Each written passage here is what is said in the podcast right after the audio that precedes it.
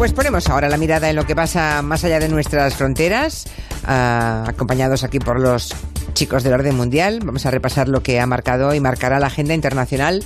Aquí está Blas Moreno y Eduardo Saldaña. Buenas tardes. Hola Julia. ¿Qué tal? Buenas tardes. Venéis cargaditos hoy, ¿eh? Está el mundo patas arriba. Sí, hace una semana bueno, el juicio político a Trump, no sé si habéis oído hace un ratito como nos contaba Agustín Ancala que van saliendo cosas nuevas, más trapos sucios, que estuvo el abogado dos días más tarde, personal de la embajada, hablando con el presidente de Ucrania, como también se desplazaron a España y aquí se encontró también gente de su administración de Trump con los ucranianos, en fin, que tirando del hilo veremos a dónde nos lleva esto.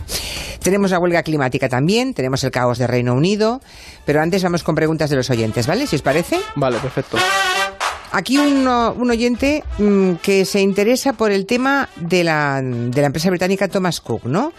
por la quiebra de esa empresa que tantas repercusiones tiene para el sector turístico en España. Y dice Rosa, nos ha preguntado que si esto tiene alguna cosa que ver con lo que puede ocurrir con el Brexit si finalmente no hay acuerdo y se produce esa salida del Reino Unido a lo, a lo bestia, digamos, ¿no?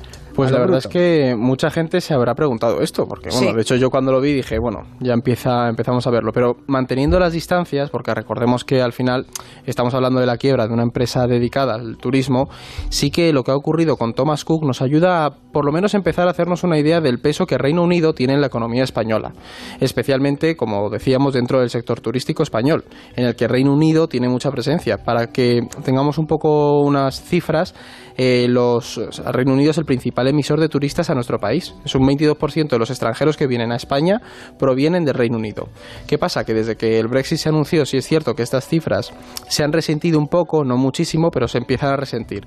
Sin embargo, un Brexit sin acuerdo tendría no solo un impacto en el sector turístico, sino que sería especialmente considerable en otros sectores como el agrícola, el de la automoción o el de los bienes de consumo. España, por unos informes que han ido, se han ido publicando, estaría entre los siete primeros países más afectados por este, este golpe, porque actualmente alrededor de un 7,2% de nuestras exportaciones se dirigen perdón, a Reino Unido. Y además hay una cosa llamativa y es que, por ejemplo, Valencia es una de las comunidades que más lo notaría. estaba leyéndolo y ¿por qué? Porque las exportaciones perdón, de frutas y hortalizas junto a la presencia de la planta de Ford en Almusafes la exponen muchísimo al Brexit, a los cambios económicos en, en, el comercio. O sea, no es solamente que claro en el sector turístico que puede haber repercusiones. No, Eso para nosotros, ¿eh? Claro, claro. de hecho, es peor en el de la automoción, por ejemplo. Ya, bueno, pero... También podemos hablar un día, si, si los oyentes, o lo sacamos en un guion, de, del tema de, Iberia con British Airways, que también es un pues problema. lo preguntaron hace unas semanas. Lo preguntaron, sí, sí, sí, Habría que hablar un poco de eso también, sí, de qué consecuencias tendrá para la compañía Iberia, ahora que ya no tenemos línea de bandera como teníamos, ah, ¿qué, va a pasar, no? Y luego, Julia, una cosa que apuntaba el ministro de, del Brexit le advertía a Europa que, ojo, porque hay una diferencia muy grande entre tener preparada la legislación y estar realmente preparado para el Brexit por el impacto que se puede que puede llegar a ocurrir. Un poco bravucón este hombre, ¿no? Sí, pero a mí me ha llamado la atención porque digo, bueno, la amenaza encubierta tiene cierto sentido. Pero bueno, sí que lo de Thomas Cook es una advertencia. Sí, pero desde luego mm, que vengan encima a amenazarnos, ¿no? Váyanse con cuidadito que van a ser ustedes los primeros pringados pues no se habla mucho de, manos de quien está ahora mismo la administración británica, ¿no? Mira, por aquí un oyente nos informa que ayer se acabó la cumbre de la Unión Postal Universal y que al final, afortunadamente, Estados Unidos no se va. ¿Os acordáis que hablamos de la Unión Postal Universal? Día en, Bilbao, sí. Sí, que, querían irse. Bueno, pues al final no se van de la Unión Postal Universal, que esto es pues importante, porque es que si no, no sabes, claro, esto... Mm, Estaban muy preocupados porque decían, bueno, es que va a haber una cantidad de paquetes que no se puedan gestionar, porque Estados Unidos es un mercado enorme a nivel de paquetería, lógicamente, y entonces, bueno, tenían esa preocupación, ¿no? Bueno, pues de momento parece que Estados Unidos no se va. Pero hasta el aislacionismo de Trump quería alcanzar la Unión Postal Universal, ¿no? Esos acuerdos, la Convención Internacional para poder enviarnos cosas unos a otros. Bien, mm, otra pregunta. Em, espera que me he perdido ahora. Así, ah, em, ya que estamos en Reino Unido, la reapertura del Parlamento. Johnson retando a que le presente moción de censura, Corbyn pidiendo elecciones anticipadas. ¿Cómo lo veis? Es, otro capítulo más, desde luego, y, el tema es que no sabemos cuándo va a terminar esto. Se supone que iba a acabar el 31 de octubre, para bien o para mal, y yo cada vez eh, tengo menos claro que eso vaya a ser así. De, momento, la sentencia del Tribunal Supremo eh, está muy bien en el sentido de que le da un golpe a, Johnson, y aquí estoy siendo muy, muy opinativo, pero es que es tan clara y tan unánime que, que deja un poco al gobierno en su sitio, porque dice que básicamente el Parlamento tiene el derecho y el deber de controlar al Ejecutivo, y eso solamente se puede hacer si el Parlamento está abierto, lógicamente. Entonces el gobierno no puede cerrarlo sin más y ya está. ¿Qué pasa? Que esto también tiene una contrapartida negativa, que, también hay que tener en cuenta. En el discurso del Brexit, eh, sobre todo los que apoyan el Brexit, hacen este argumento de que hay una élite, que es el Parlamento, que son las instituciones, que es la gente de Londres, y, bueno, esa gente elitista, el establishment, que hacen todo lo posible para evitar cumplir con el mandato del referéndum, ¿no? que es lo que dicen ellos. Es, un, es un argumento muy populista. Pero ahora también tenemos a otra institución más, que es el Parlamento, el Tribunal Supremo, perdón, que puede ser objeto de este tipo de ataques, pues porque estos 11 jueces han pensado que no van a cumplir con el mandato de los británicos, ¿no? Ya digo, es el argumento que los Brexiters utilizarán y que de nuevo pone en tela de juicio todo el sistema institucional británico que se está descomponiendo por, por esta historia del Brexit. Hay otra pregunta que nos manda una oyente después de la decisión del Supremo de autorizar que se quite a Franco del Valle de los Caídos, la exhumación de su cadáver. Nos pregunta, ahora vais a escucharla, ¿Qué se ha hecho en otros lugares del mundo con los restos de otros dictadores? Muy buenas. Eh, bueno, mi pregunta va en relación a, la sumación de Franco y, bueno, viendo la que se está armando en nuestro país al respecto, pues me preguntaba si, si en el resto de países en los que ha habido un dictador, si también ha habido este problema, si ha habido este revuelo a la hora de sumar el cuerpo del dictador y también si tienen un lugar donde, donde ir de, en peregrinación, como en este caso tenemos en España, que es el Valle de los Caídos. Bueno, muchas gracias, un saludo. O sea, ¿hay anomalía española o no hay anomalía española? ¿Qué han hecho en otros lugares con sus dictadores? Muy bueno eso de la peregrinación. Pues a ver, la verdad es que para un país lidiar con los restos de un dictador no es nada sencillo, de hecho nosotros lo hemos podido comprobar. Hemos estado revisando qué se ha hecho en otros sitios y hay bastantes en los que los restos del dictador eh, acaban en una tumba normalmente en su lugar de nacimiento o en una propiedad que éste tuviera. Por ejemplo, Mussolini. Después de que lo asesinaran, su cuerpo fue exhumado por parte de sus seguidores, pero el Estado rápidamente se hizo responsable, lo enterró en un lugar secreto y en 1957 acabaron trasladándolo a su ciudad natal, en Predapio creo que es. Milosevic, en Serbia, algo muy similar. Los restos de este dictador han acabado en su ciudad natal, mientras, por supuesto, hay quien sigue reclamando que Milosevic debería estar en el, en el panteón de los héroes serbios, pero bueno, hay gente para todo en esto. Otro caso, por ejemplo, el de Pinochet, que este hombre murió en el 2006, no se celebró un funeral de Estado, es algo llamativo, sí que se hizo un funeral militar por su condición de ex jefe de las Fuerzas Armadas, pero, ¿qué pasa? Su cuerpo al final fue quemado y llevado a su casa en, de retiro que tenía en los Boldos, creo que era. Otros, que esto también es muy llamativo, eh, hay otros que ni siquiera están enterrados en su país de origen. Idi Amin, el dictador eh, ugandés, por ejemplo, está enterrado en Arabia Saudí. Hace poco, creo que esta semana, ¿no? Seguramente lo llevaron a Arabia Saudí para que no pasara nada en su tumba, ¿no? Porque la gente con ganas. O, por ejemplo, Ben Ali, el ex dictador tunecino, ha fallecido esta semana o la anterior, no me acuerdo cuándo ha sido. Este hombre, eh, todo apunta a que será enterrado también en Arabia Saudí. Es decir, sin duda lo que acabamos viendo es que no es muy común que en un sistema democrático en el que se hayan reconocido los crímenes de esas dictaduras, el autócrata acabe teniendo una tumba en un sitio ilustre eh, donde estar enterrado. Eso no es muy común. O sea, o es en lugares secretos o es en lugares de su propiedad. Sí, o los eh, acaban llevando, por ejemplo, Stalin también tenía, se le construyó un mausoleo, pero al final acabaron llevando dentro del Kremlin a una tumba ahí con el resto de personalidades, pero no se tienen, es, no es muy común tener este un templo enorme, por decirlo así. Bien, pues en efecto era una era era y sigue siendo, mientras no se produzca la exhumación, una anomalía. Hoy ha muerto Jacques Chirac, lo hemos sabido esta mañana, eh, que había sido, bueno, había sido muchas cosas, ¿no? Porque empezó por ser alcalde, fue primer ministro y fue presidente de la República. 86 años tenía Jacques Chirac y deja un legado muy controvertido, ¿no? ¿Cómo, cómo hablarías de Chirac en pocas palabras? Tú, tú, decías de que ha sido todo, ¿no? Chirac es un poco como si fuera la historia de Francia después de la Segunda Guerra Mundial, es solamente una persona. Este señor eh, luchó en la guerra de Argelia, después negoció con los sindicatos en el mayo del 68, alcalde de París 20 años, primer ministro, presidente de la República.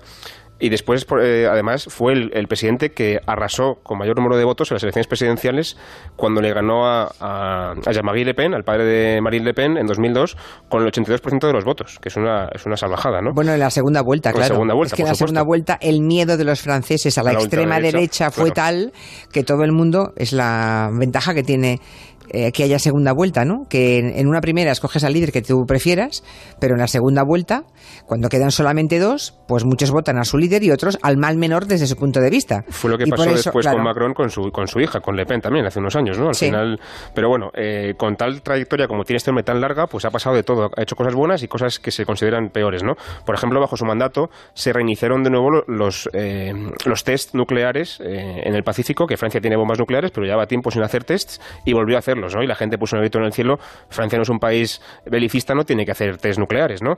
También, por ejemplo, eh, fue el que, el que vivió aquella famosa eh, quema de coches en los barrios periféricos de París en 2005, que fue gravísima, que se llegó a poner en estado de excepción, pero al mismo tiempo también fue el presidente que reconoció por primera vez el papel del Estado francés en la deportación de los judíos franceses en la Segunda Guerra Mundial, que, su responsabilidad también tenían, ¿no? Y bueno, al final, eh, también muy reconocido, por cierto, por el tema de haberse negado a participar en la guerra de Irak, que, fue algo que le dio mucho prestigio, ya, ya recordamos, ¿no? Eh, las Azores, con Aznar, con Blair, con, con Bush, y Chirac dice, yo a esto no me apunto. Y, luego ya, para rematar el currículum, cuando ya estaba muy enfermo, ya era mayor y se había retirado de la política, se le llegó a condenar por corrupción cuando era alcalde de París y, se le condenó a dos años de cárcel que nunca llegó a, cumplir porque estaba muy enfermo y muy mayor. Pero vamos, que ha pasado un poco por, por altos y bajos mm. donde toda su carrera. Sí. pero yo creo recordar, además de la época eh, apasionante de cohabitación, eh, él como primer ministro y como presidente de la República, eh, Mitterrand, François Mitterrand, recuerdo que es cuando se, se, se introdujo ese término en la política, ¿no? La cohabitación, porque eran enfrentados ideológicamente. Era un duelo muy interesante. Pero lo que sí recuerdo de cuando la condena de Chirac es que le acusaron de haber mantenido empleos ficticios pagados por el Ayuntamiento de París. Y recuerdo que él devolvió de su bolsillo dos millones de euros. Sí, el dinero que supuestamente malversó, pues lo devolvió. Exacto, el dinero que malversó, que habían cobrado X personas que ni siquiera aparecían por el Ayuntamiento parisino, ¿verdad? Mm, bueno, no cumplió cárcel, pero devolvió toda la pasta, que es una cosa que a mí me gustaría mucho que ocurriera. Que los que roban, Por lo menos. a mí me importa menos que me, importa menos que vayan a la cárcel que no que devolviesen lo que han robado, ¿verdad? Pero eso aquí no, no ha pasado. Y luego hay una última cosa que es como casi todos los presidentes franceses también tuvo muchas amantes. Y de hecho hay una anécdota muy, muy curiosa. Casi todos, lo digo todos por si acaso, pero vamos, casi todos, eh, Sarkozy también, Hollande, bueno, en fin, para que vamos a mentarlos, ¿no? Y hay una anécdota muy curiosa que es en la noche en la que la princesa Diana eh, tiene el accidente y muere en París, el gobierno intentó buscar a, Jacques Chirac, que entonces era presidente de la República, y no le pudieron localizar porque estaría pues por lo suyo. Sí, estaría lo suyo y no lo encontraron. o sea, que imaginémonos cómo era este señor. Sí, bueno, la verdad es que tenéis razón en, en, el, en el tema de la Quinta República Francesa, ¿eh? Tanto los primeros ministros como los presidentes han tenido unas vidas sentimentales bien agitadas. Sí, desde luego. Hablemos ahora de, de Greta Thunberg, que ha estado muy presente en la Asamblea de la ONU eh, ya saben que ha habido una Asamblea General de Naciones Unidas girado, eh, girando en torno al cambio climático y, mm, y esta, esta criatura es muy protagonista. No habrá soluciones o planes presentados hoy aquí acordes a estas cifras, porque estos números son demasiado incómodos. Y vosotros no sois todavía lo suficientemente maduros para decirnos las cosas como son. Nos estáis fallando, pero los jóvenes aquí están empezando a entender vuestra traición.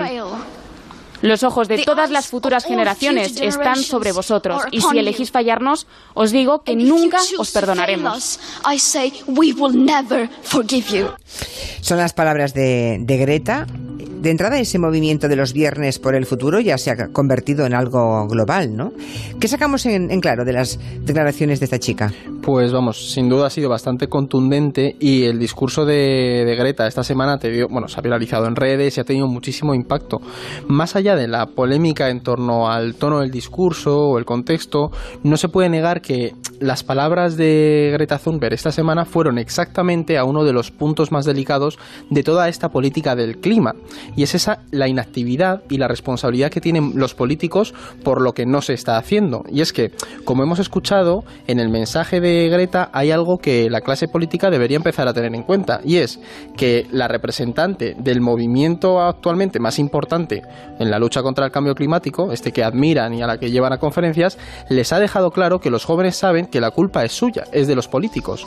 Mañana, de hecho, sin ir más lejos, veremos a cientos, a miles de jóvenes salir a las calles para protestar y pedir medidas eh, prácticamente inmediatas. ¿Qué ocurre? Que todos ellos están influidos por ese movimiento y por este discurso de Greta Thunberg. Y también lo interesante es que esta gente aún no ha conseguido encontrar una vía política por la que manifestar sus demandas. Y quizá los partidos verdes que han crecido cada vez más en Europa, en Alemania, por ejemplo, etcétera, pero aún no, han, no han llegado a tocar poder ni han llegado a tener responsabilidad de gobierno. Con lo cual, a ver qué pasa con toda esa gente que vota distinto, que, que tiene una demanda distinta y que aún no ha visto, digamos, sus, demandas correspondidas por, el, por el poder, ¿no? Sí, porque de momento no se están tomando las medidas que se deberían tomar, ¿no? No, para nada. De hecho, lo primero que tenemos que, que decir en este aspecto es que las palabras de Greta no han sentado muy bien a todos los líderes. Por ejemplo, Macron dejó muy claro que hay que tener cuidado con estas posiciones radicales y susceptibles de antagonizar nuestras sociedades. Eso es lo que dijo Macron tal cual.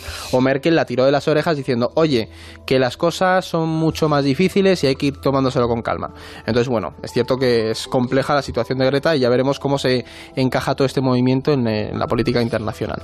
Bueno, vamos a Estados Unidos, vamos a la política estadounidense que ha saltado por los aires esta semana porque ayer la portavoz de los demócratas, eh, la señora Nancy Pelosi, que tiene, tiene 80 y pico, ¿no? 80 y... 79 creo que 79, bueno, mm, o 78, sí, es verdad. está cerca de mi abuelo, lo pensé además. Sí, sí, pero está la señora estupenda y sigue siendo el gran poder, ¿verdad? El gran baluarte del Partido Demócrata. Anunciaba así que iniciaban los trámites para destituir a Trump, que no es otra cosa, el impeachment. Esta semana el presidente ha admitido que le pidió al presidente de Ucrania que tomase acciones que le beneficiarían políticamente. Las acciones de Trump han revelado el hecho deshonroso de que el presidente traicionó el juramento de su cargo, traicionó nuestra seguridad nacional y traicionó la integridad de nuestras elecciones. Por ello, hoy estoy anunciando que la Cámara de Representantes ha iniciado oficialmente un proceso de juicio político. La pregunta que se hacen muchos es, ¿y por qué ahora sí y cuando la trama rusa, que parecía aparentemente era más grave, ¿no? Que hubieran cambiado el signo de las elecciones, que las que ganó Donald Trump. Y sin embargo, Nancy Pelosi, aunque la empujaban muchos demócratas, se resistía, se resistía. Y en cambio ahora con el tema de Ucrania, sí, pues porque ahora, a diferencia de entonces, sí que ha quedado claro que Trump está involucrado. Como recordarán nuestros oyentes, hace unos meses, con todo esto de, la trama rusa, se hizo pública la investigación de esta injerencia y Robert Mueller no pudo mm, demostrar que Trump estaba involucrado directamente. Sí es cierto que se sabía que su círculo y se demostró que algunos de, en su campaña lo estaban, pero Trump podemos decir que esquivó muy bien ese golpe. ¿Qué ocurre? Que esta vez ha sido distinto. El rumor de que Trump había hablado con su homólogo ucraniano, al final parece que es cierto, porque de hecho eh, las sospechas las ha terminado de confirmar el propio Trump con la difusión de ese memorándum en el que se ve claramente como el presidente incita y, bueno, y pide al, al presidente ucraniano que investigue las relaciones de Joe Biden y de su hijo con ciertas empresas. Vamos, no tienen ningún problema en pedirle ese pequeño favor. Es decir, que Trump habría utilizado su posición en el cargo para favorecer su carrera electoral. Sí, lo que ocurre es que hoy hay más noticias al respecto, ¿eh? Y parece que lo que se ha publicado con autorización de la Casa Blanca era lo mínimo que se podía publicar, pero vamos sabiendo más cosas, ¿no? Ah, ¿Creéis que el impeachment puede prosperar? Porque nos decía propia Agustín Alcalá que para que prospere mm, tienen que votar en contra de Donald Trump como mínimo 20 personas de su propio partido, de su propio bando republicano, y que eso no parece fácil a día de hoy, salvo que se consiguiera que votasen Em, sin, sin, anónimamente, ¿no? Claro, que no votasen a, mano alzada, sino en secreto en una urna. El Partido Republicano en los últimos años ha acabado siendo eh, rehén del discurso y de los éxitos electorales de Trump. Y ya no hay mucha gente que se atreva a, contradecirle dentro del partido, ¿no? Con lo cual hay miedo dentro del partido a ir en su contra. ¿Qué pasa? Pues como decía Agustín Alcalá, el proceso es muy largo, es muy complejo. Exige primero una votación por mayoría absoluta a la Cámara de Representantes, en la que sí que tienen mayoría los demócratas, con lo cual eso parece que está asegurado.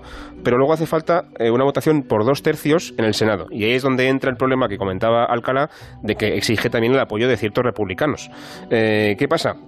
A veces no hace falta que se llegue a votar al impeachment para que el presidente caiga. En el caso de Nixon, por ejemplo, él dimitió porque sabía, se, veía venir que al final iba a perder el impeachment y dimitió antes. Pero bueno, para eso tiene que haberse cocido mucho la situación y que la presión sea muy grande y Trump no parece que tenga eh, ningún talante como para dimitir, ¿no? No parece que Trump sea de esos que Exactamente. ¿eh? No lo parece. Entonces, puede pasar un par de cosas a grandes rasgos, ¿no? Una o la otra, bajo mi punto de vista. La primera es que el impeachment no salga, que sería lo más fácil, porque los republicanos efectivamente apoyan a Trump y, entonces ya nos veremos en las urnas a ver qué pasa.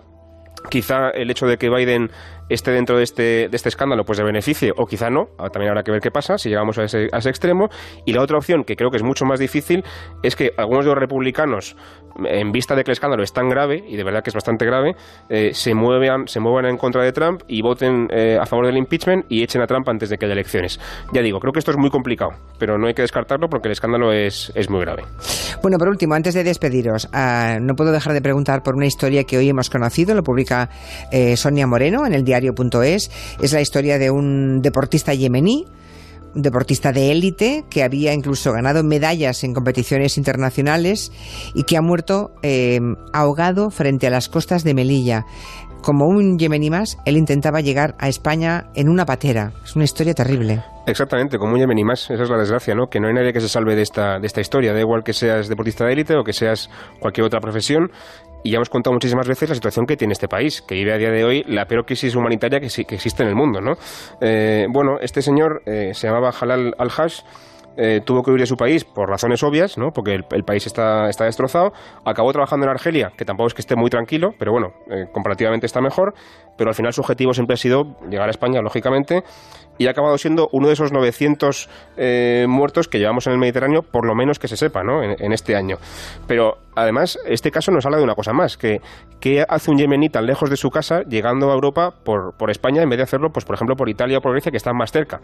Bueno, ¿qué pasa? Que las vías habituales eh, para llegar por Grecia o por Italia están cerradas por, por, por lo que hemos... Em, contado muchas veces, ¿no? del gobierno de Salvini hasta ahora, el tema de Erdogan, etcétera, en Turquía.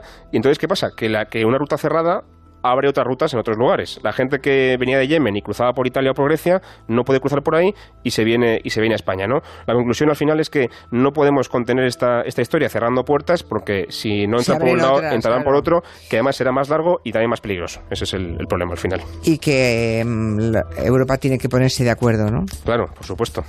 no se puede ir país a país porque para eso se creó la Unión Europea. Es que lo otro ya lo hacíamos antes de que hubiese Unión Europea. En fin, ah, hasta aquí el tiempo de orden mundial. Les recuerdo que si quieren preguntar cualquier cosa a mm, nuestros expertos de política internacional, o nos mandan un correo a nosotros o a ellos, contacto arroba elordemundial.com o en las redes sociales, o nos dejan un WhatsApp con su voz en el WhatsApp de Hello, en el 638-442-081. Hasta la semana que viene. Adiós, adiós, adiós. adiós.